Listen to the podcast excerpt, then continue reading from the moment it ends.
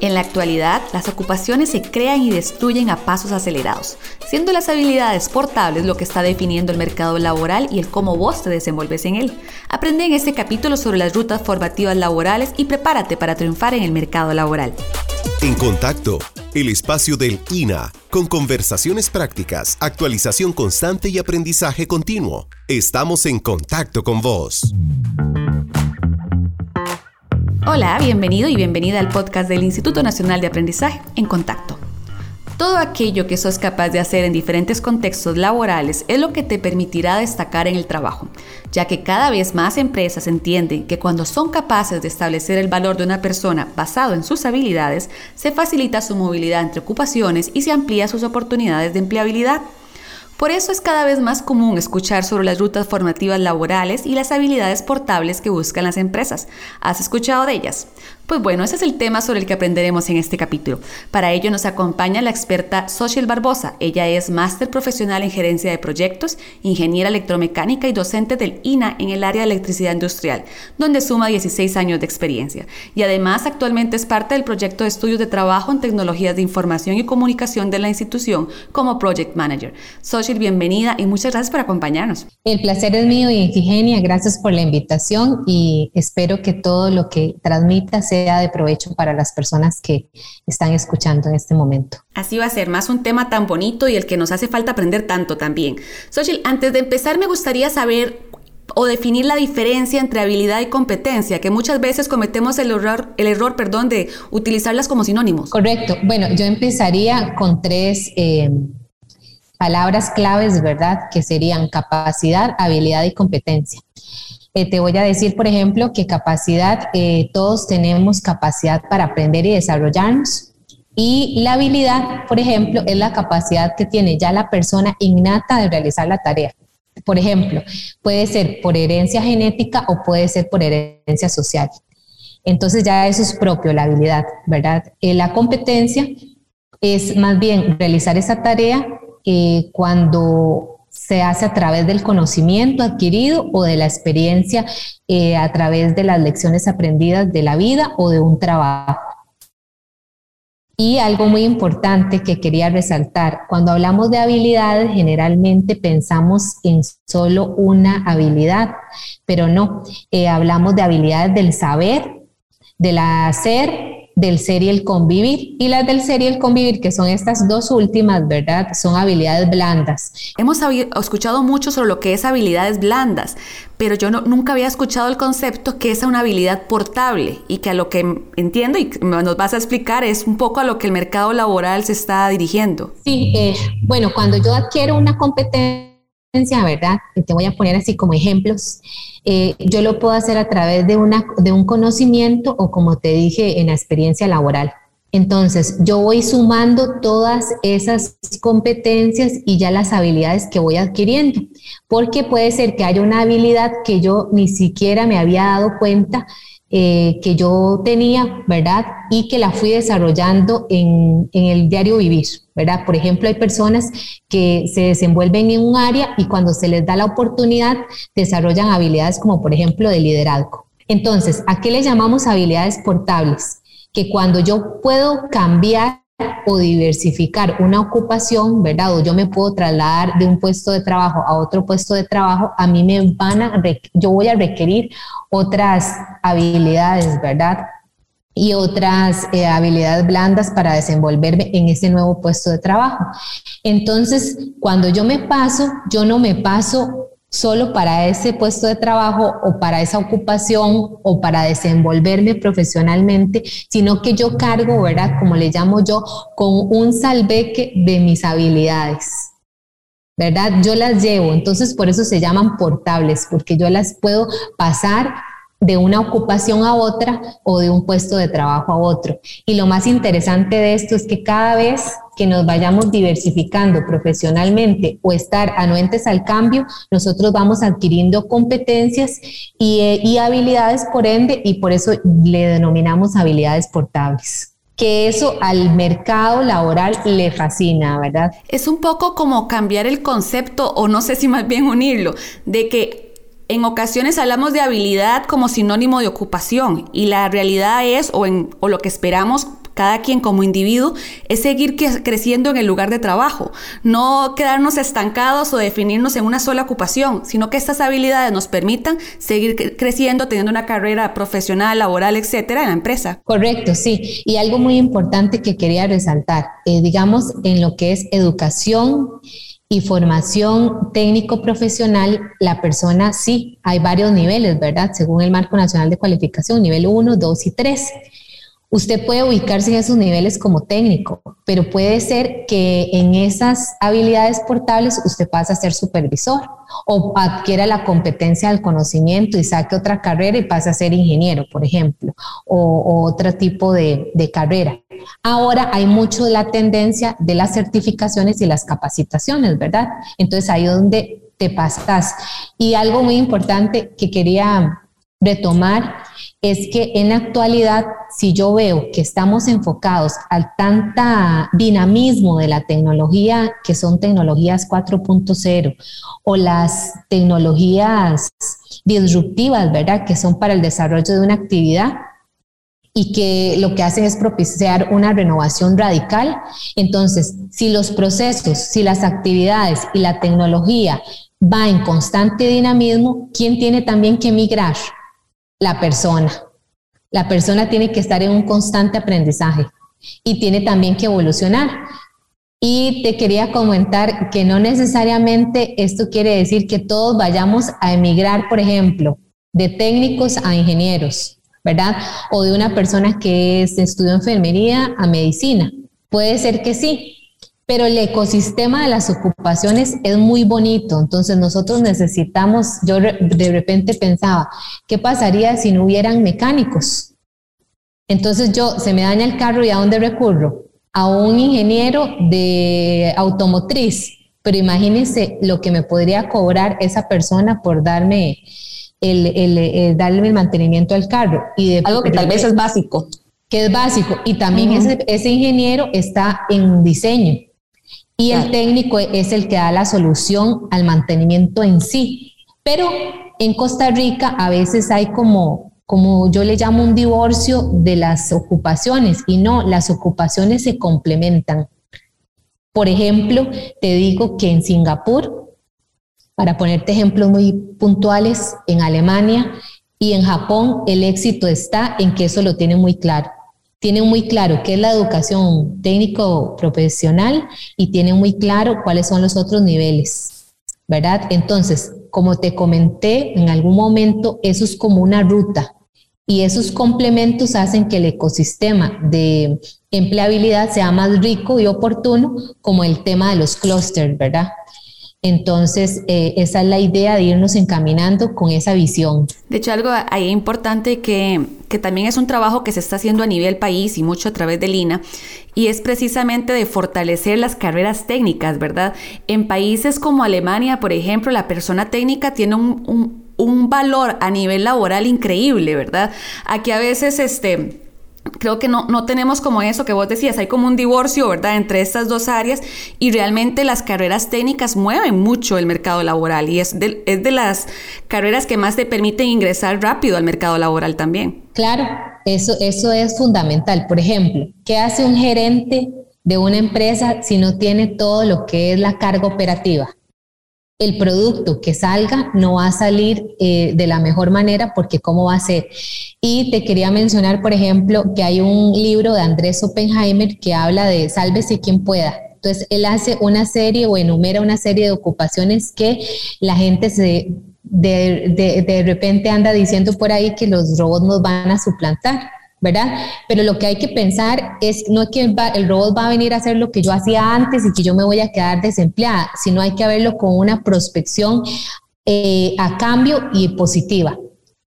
Esto quiere decir que yo podría pensar en que la persona tiene que adquirir esas competencias y esas habilidades para que entonces, por ejemplo, ya yo era fotógrafo, y ya la cámara o el robot me saca las fotografías, pero yo, puedo sacar una especialidad en lo que es marketing, puedo sacar una especialidad en cómo programar un dron y yo ya podría diversificar mi negocio y adquirir otras competencias. Entonces, eso, si lo vemos desde ese punto, es un punto muy a favor del ser humano porque el ser humano siempre va a ser persona, antes que una máquina. Totalmente. Y de hecho ahí me parece tan importante entonces este, hablar un, un poco de cuál es el impacto de las habilidades para escoger una carrera profesional u ocupación. Sí, bueno, eh, a mi criterio, ¿verdad? la orientación vocacional debería de estar en, desde la primaria, ¿verdad? Desde la primaria, porque en la primaria usted ya va detectando que la persona ya trae esas habilidades innatas, ¿verdad? Eh, y te voy a poner un ejemplo muy maternal que eh, con mi hija, ella me decía, mamá, vieras, yo quiero aprender a hacer un queque y en el video de YouTube aparece muy fácil, ¿verdad? En 15 minutos te da una receta y en 15 minutos aparece el queque súper bonito y todo. Entonces, aquí va lo más importante de lo que es la orientación vocacional. Cuando nos damos cuenta que aunque hayan todas estas eh, tecnologías de ayuda para conocimiento, cuando me doy cuenta si mi hija tiene la habilidad en la parte de, gastronomía, por ponerlo así como muy, muy, muy ina, ¿verdad? Cuando yo la llevo a la práctica. Cuando yo la llevo a la práctica y ya se da cuenta que ya es otro entorno, que ya los ingredientes, los materiales, la cantidad, la pasión que le metes al queque, ¿verdad? Ya eso es otra cosa y también definir que cada vez el número de veces que hagas el queque, el queque va a quedar mejor. Entonces, en orientación vocacional es saber definir desde el principio cuáles son los intereses de la persona, las habilidades, los valores, el control emocional que tiene, la aceptación y eh, autovaloración. Y entonces ahí es donde usted viene la oportunidad, la oportunidad que el mercado le ofrece a usted como talento humano ¿verdad? Porque eso es lo que usted va a ir a enfrentarse al, al mercado. A ofrecer su talento humano, pero usted como persona integral. Entonces, eso es súper clave, lo que es la orientación vocacional, para así detecto las habilidades.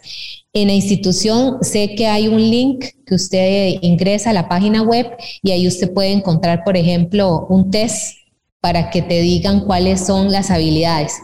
Correcto. Y además me llama muchísimo la atención, ¿verdad? Porque soy admiradora de todos los países que tienen alianzas público-privadas.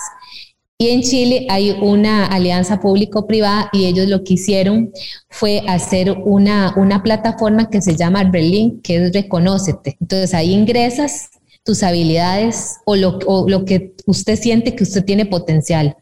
Luego ingresas los años de experiencia en que has trabajado y ahí la plataforma te dice dónde, en qué puestos o ocupaciones puedes ubicarte. La ocupación es como ya en sí el, el, sector o el área profesional y los puestos es porque puedes desenvolverte en esa área en diferentes actividades, ¿verdad? O funciones. y en su experiencia, ¿Qué es lo mejor que podemos hacer para aprender a reconocer cuáles son las habilidades y competencias que hemos desarrollado a lo largo de nuestra vida? ¿Cómo logramos unir eso para realmente crecer profesionalmente o inclusive aprender a identificarlas? Que a veces eso suena sencillo, pero realmente no lo es. Sí, eh, a mí me llama mucho la atención que nosotros eh, a lo largo de nuestra vida nos dicen, bueno, usted tiene que ser un profesional o tiene que ocuparse en algo. Luego le dicen a usted, bueno, usted tiene que cuidar su cuerpo y su salud. Entonces hay que invertir en esas dos cosas. Pero cuando le dicen a usted, usted tiene que invertir en conocerse a usted mismo o vaya a una consulta psicológica para que usted se vaya conociendo. Entonces muy poca gente hace eso, se empieza a conocer o a un tratamiento o recurre a la psicología solo en caso de que esté en riesgo o que haya pasado una situación incómoda. Entonces, lo primero es conocerse, preguntarse así como una introspección, ¿quién soy yo? ¿Verdad? Cuando yo empiezo a decir quién soy yo, lo hacemos, no necesitamos un test, no necesitamos nada, sino es sentarnos con una tarjetica o con una una agenda y decir, estas son las partes, mis fortalezas, estas son mis debilidades. Y de repente, entre la familia, los amigos, ellos te van a ir reconociendo cuáles son tus fortalezas y debilidades. Y ahí es donde usted empieza a conocerse y empieza a detectar en qué es bueno y en qué no es tan, tan ágil, por decirlo así. ¿Y cómo podemos entonces también con ese inventario de habilidades y competencias insertarnos de manera exitosa al campo laboral? Para citarte, ¿verdad? Que yo para insertarme laboralmente lo que sí requiero es, bueno, conocerme, tener habilidades, claro está, pero por naturaleza, y, y aquí retomo que la educación es fundamental. La educación es fundamental en qué sentido? Que es parte eh, donde la persona empieza a tener conocimiento y empieza a tener pensamiento crítico, ¿verdad? Entonces, si por A o por B usted no tiene el, alcance de seguir sacando una carrera profesional, usted tiene que tener la actitud de aprender y aprender. ¿verdad? Ya sea leyendo, ya sea llevando una capacitación, ya sea llevando una certificación. Ese constante aprendizaje, ¿verdad? Hace que la persona pueda siempre mantenerse en, un empleo o pueda diversificarse o pueda transformarse laboralmente. Y en la pandemia, por ejemplo, no todo es malo. La pandemia lo que vino fue a poner en evidencia cosas que antes las dejábamos de lado o no las percibíamos tan claras. Y la pandemia vino, vino también a decirnos, en el riesgo en la amenaza de, o, en la, o en el momento de querer sobrevivir, ¿verdad? Yo puedo tener la capacidad de ponerme un emprendimiento, tengo la capacidad de diversificar mi negocio, tengo la capacidad de buscar para poder sobrevivir, ¿verdad? Entonces, el ser humano cuando pasa por esas, esos momentos difíciles es donde después da su mejor versión. Totalmente. Xochitl, vamos a hacer una pequeña pausa, pero en breve continuamos con esta importante conversación. No te vayas. En breve seguiremos en contacto. Sabemos que nuestros colaboradores hacen muy bien su trabajo y ellos saben que son muy importantes para nuestra empresa, pero a veces necesitan que se les recuerde. A diario en nuestro corre corre solo observamos que los objetivos estén siendo cumplidos, en lo que quedó pendiente o en lo que se pudo haber realizado. Obtener incentivos constantemente por cumplir sus objetivos, como por ejemplo recompensarles con pequeñas frases motivadoras enviadas por correo, mensajes de texto enviados por el celular como felicitación por su buena disposición, hará que nuestros colaboradores vean la organización para la que trabajen como su segundo hogar y con ello dar su 110%. Esta es la mejor manera de mantenerse actualizado.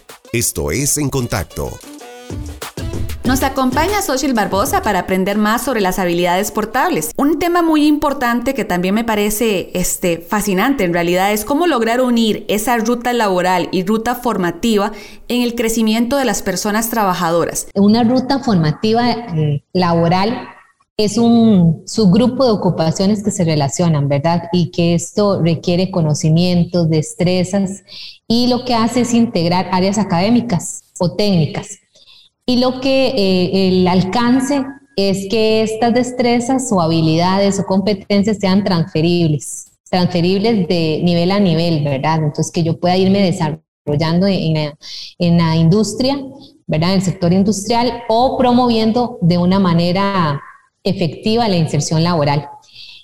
Estas rutas, por ejemplo, eh, se clasifican en, o es un híbrido, podríamos decir, de lo laboral y de lo educativo. En lo laboral eh, se hace un estudio, ¿verdad? Y se consulta, ¿verdad?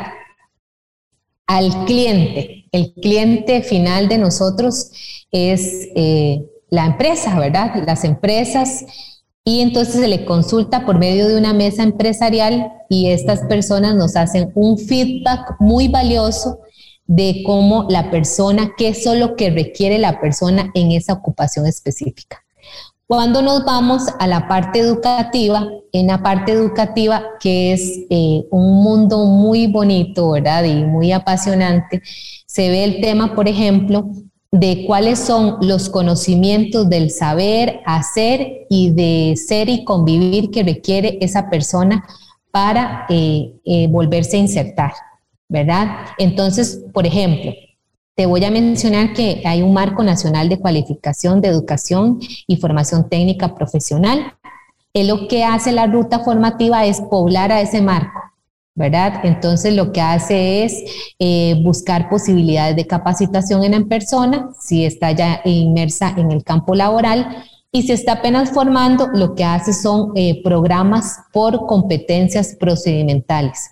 Y es muy importante resaltar que a nivel eh, de la institución no hay que desdibujar el concepto de educación técnico profesional.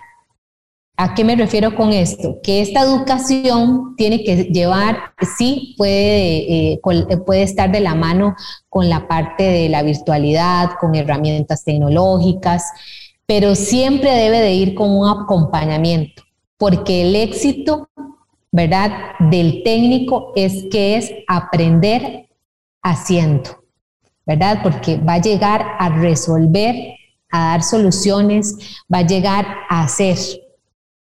Entonces, la, ruta formativa pobla ese marco y además lo clasifica en niveles, ¿verdad? Que está en un nivel 1, un nivel 2 y un nivel 3 para la parte técnica y ya después 4, 5 y 6 ya son para otros, otros eh, eh, carreras profesionales, pero eso implica que en un nivel 3 yo puedo brincar a otros niveles, ¿verdad? Que es lo que la parte de articulación.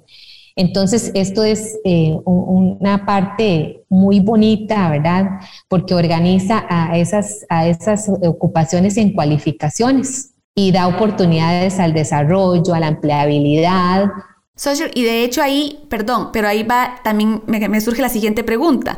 Estando entonces en el campo laboral, ¿cómo logramos mantenernos o movernos hacia otras ocupaciones y puestos de trabajo de manera exitosa, teniendo en cuenta esto que nos estás comentando? ¿Cuándo me inserto yo de manera eh, exitosa o cómo me, me, manejo en el dinamismo ese? Que mi primera formación sea, eh, la palabra lo dice, formal que yo lleve todas esas bases bien estructuradas, bien claras, como cuando usted viene le dieron sus valores en su casa. Si sus valores y sus principios van bien, usted adquirir competencias blandas se les va a hacer muy fácil de adquirir. Así sucede en educación. Y eh, yo, yo soy eh, promotora de que la persona tiene que estar en un constante aprendizaje. No necesariamente tiene, como dije anteriormente, pasar de hacerse un especialista en una carrera o sacar muchos títulos, no. La persona tiene que estar en constante aprendizaje y tiene muchas oportunidades porque nosotros somos así un ecosistema. Cada persona tiene su competencia, su habilidad, porque sería muy aburrido que todos seríamos una copia idéntica, ¿verdad?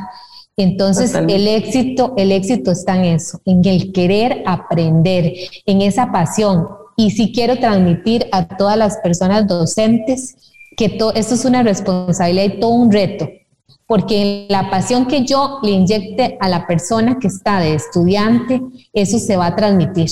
Eso es como, como cuando usted tira una piedra en el agua, se hace un montón de ondas. Eso tiene un efecto muy positivo. Pero antes de yo enseñar, primero yo tengo que tener la competencia. Porque yo no te puedo decir, Efigenia, bueno, vas a tener empleabilidad, vas a insertarte laboralmente y yo te voy a dar la competencia. Entonces usted me va a decir, ok, vamos a hablar de control eléctrico. Yo quiero hacer un arranque de un motor eléctrico. Ahora sí, Sochi, le expliquen.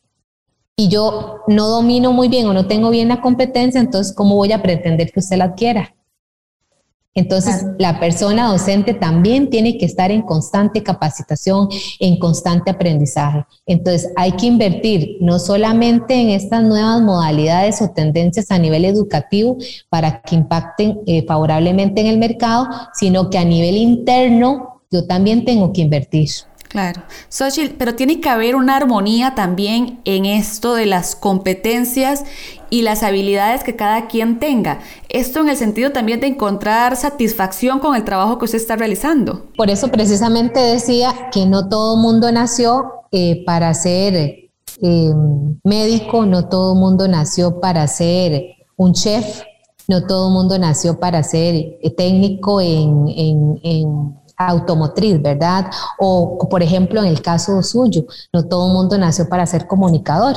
Entonces, lo volvemos a reiterar. ¿Qué es lo primero que yo tengo que hacer?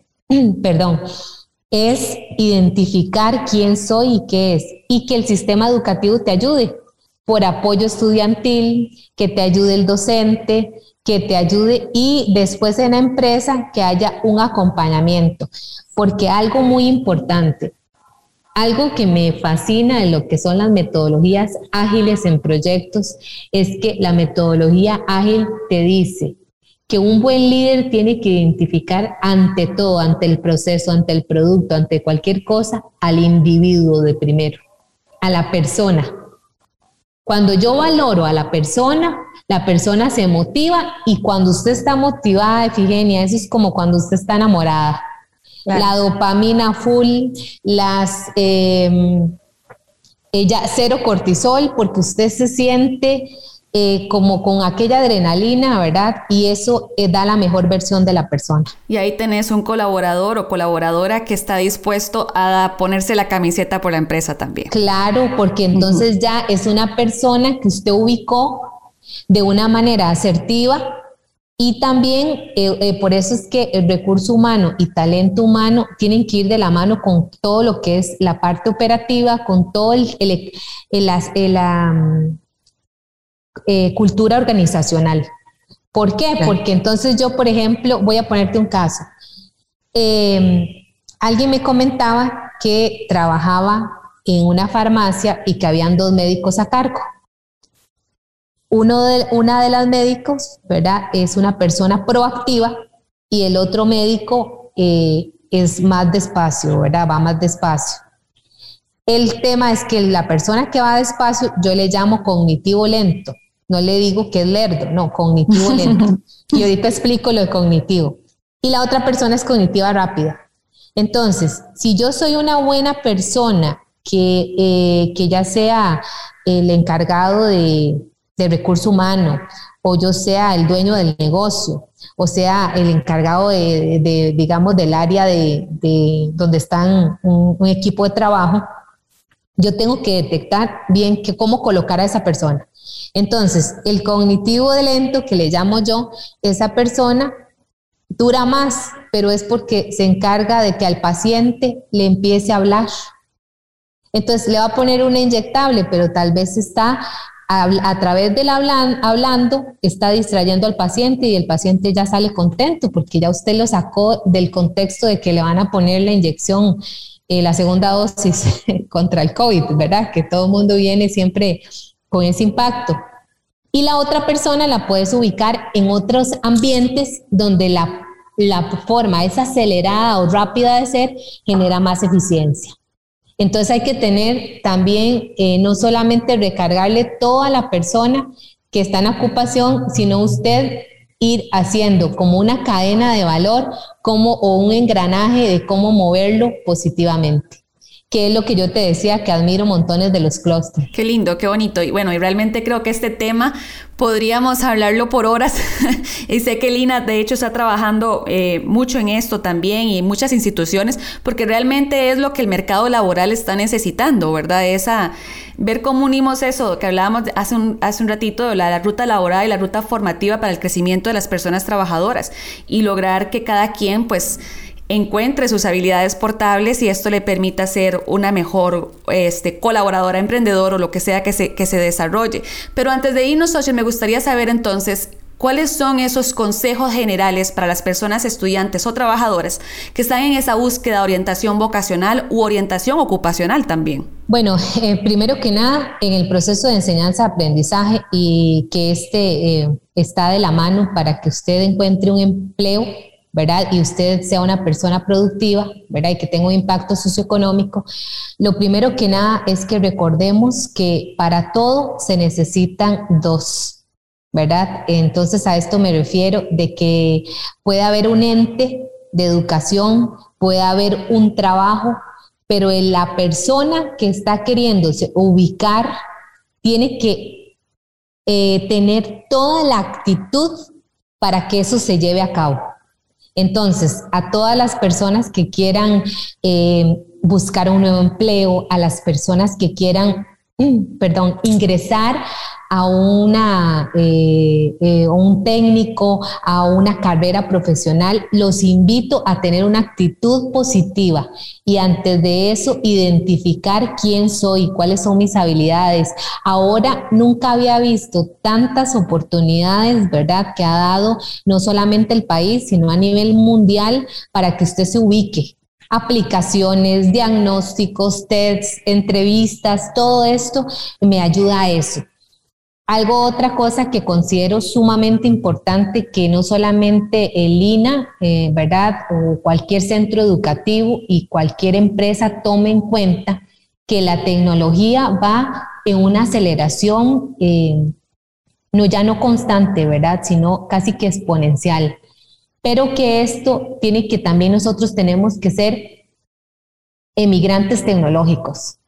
Y con esto quiero decir que eh, no quiere decir que yo por ser una generación eh, X, una generación millennium o una generación net no me vaya a complementar, que es lo que te decía antes con lo del cognitivo lento y cognitivo rápido.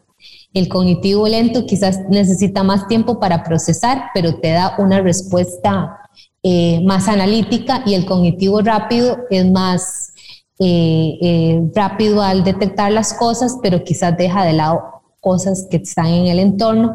Entonces, ¿qué es lo que hay que hacer? Hacer un complemento para que esto tenga éxito y la persona no se sienta amenazada por desempleo. Y también quería, eh, Efigenia, invitar a todas las personas docentes a que eh, la responsabilidad es muy grande y que yo primero para enseñar una competencia, primero tengo yo que tener la competencia, ¿verdad? Eso es muy importante. Y en orientación vocacional siempre tiene que, de mi, de mi parte, yo quisiera que estuviera desde primaria, ¿verdad? Y no esperar a que un adolescente que en ese proceso tan difícil, ya que ya es la adolescencia, escoja su carrera, ¿verdad? Entonces, la ruta formativa laboral eh, va a ser no solamente para poblar al marco nacional de cualificación, sino que para nuestro producto final, que es el más eh, interesante, que son personas se inserten laboralmente de una manera exitosa y proactiva y después ya insertadas darle una solución para que esa persona se siga capacitando y pueda mantenerse eh, en su empleo o emigrar a otro mucho mejor. Exacto. Qué, bonito, ¿verdad? Estamos hablando entonces de, realmente dar oportunidades a las personas de obtener el crecimiento educativo, profesional y también esa satisfacción, ¿verdad? De ir creciendo en el trabajo, de aprender en el trabajo y, continuar una carrera exitosa, así sea una empresa como emprendedor o, independientemente, ¿verdad? De lo que le guste. Sochi, muchísimas gracias por acompañarnos y por habernos dado todas estas herramientas que estoy segura serán de mucha utilidad para quienes nos escuchan. Gracias, Efigenia, y gracias a ustedes eh, fue una oportunidad muy bonita y saludos a todas las personas que van a escuchar. Y nuevamente muchas gracias a vos por escucharnos. Le esperamos el próximo martes en un nuevo capítulo de En Contacto, el espacio de Lina sobre actualización constante y aprendizaje continuo para el trabajo. Todos los martes tendremos un nuevo episodio para seguir en contacto con vos. En contacto